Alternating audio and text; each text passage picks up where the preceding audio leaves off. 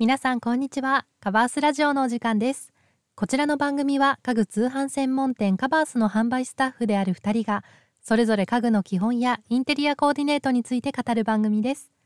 本日のパーソナリティは私由美が務めます。はい本日も始まりましたカバースラジオ。皆さんいかがお過ごしでしょうか？私はですね最近ちょっとあの花粉症も落ち着きましてだいぶ元気を取り戻しております。皆さんはどうですかね？体調とか崩されてないですかね？はい今日もあの楽しみながら聞いていただければと思います。本日皆さんと共有したいテーマは狭いお部屋に置くソファー選びのポイントです。とお部屋のですねスペースが限られているとまどんなソファーなら置けるのかそもそもソファーが置けるのか気になっている方も多いかなと思います。そこでですね今回はお部屋の広さ別におすすめのソファータイプをご紹介していきたいと思います。もう少しでもソファー選びの参考にしていただければ幸いです。それでは本日もぜひ最後までお付き合いください。はい。ではですね早速お話ししていきたいと思います。本日お部屋の広さの例として挙げたいのが4.5畳6畳8畳の3つのあのお部屋のサイズですね。であの、まあ、人それぞれ狭いと感じるお部屋の広さは違うと思うんですけれどもあのソファーを置くかどうか悩まれる方も多い間取りを今回は選んでみました。はいではそれぞれですね見ていきたいと思います。まず4.5畳からですね。4.5畳はベッドを置く場合ですねソファーはちょっと置けない場合が多いです。で、まあ、どちらもベッドもソファーも置きたいっていう方はあのソファーベッドのタイプを置いていただいたりまたはあのロフトベッドですねとあのを置いていただくといいと思います。であのそんな4.5畳のお部屋なんですけれどもそちらに置かれる場合は1人掛けのタイプがおすすめです。であの、まあ、4.5畳のような6畳以下のお部屋はですねあの2人掛け以上のソファー置いてしまうと結構圧迫感が出てしまいます。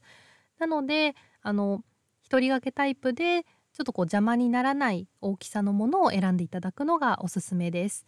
でよりですねコンパクトに置きたいのであれば肘なしタイプ選んでください。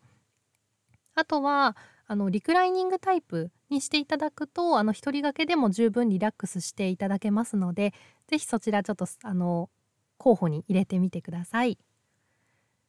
続いて6畳のお部屋ですねこちらはあの2人掛けのソファーまでであればあの置いていただけますあのそうですね。横幅140センチ程度ぐらいのものであれば圧迫感なく置いていただけますね。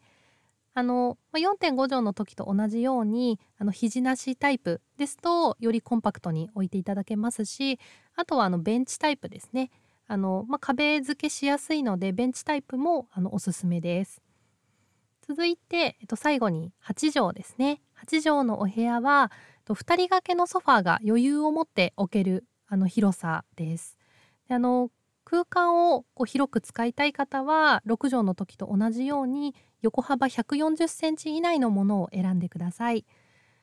でそうですね、まあ、ソファーに座ってこうくつろぐ場所と、まあ、ベッドスペースっていう感じでこう用途に分けてお部屋の中を区切っていただくとよりメリハリが出ます。あの、まあ、ソファーそうですねあの背もたれが高いハイバックタイプっていうものがあるんですけれども例えばまあそれを置いてちょっとこうリビングスペースとベッドスペースを分けていただいたりあとなんかこうオープンシェルフのような棚とかをあの置いていただいて区切っていただいても大丈夫です。はいここまで、ま、3つのお部屋の広さ別におすすめのソファご紹介してきましたが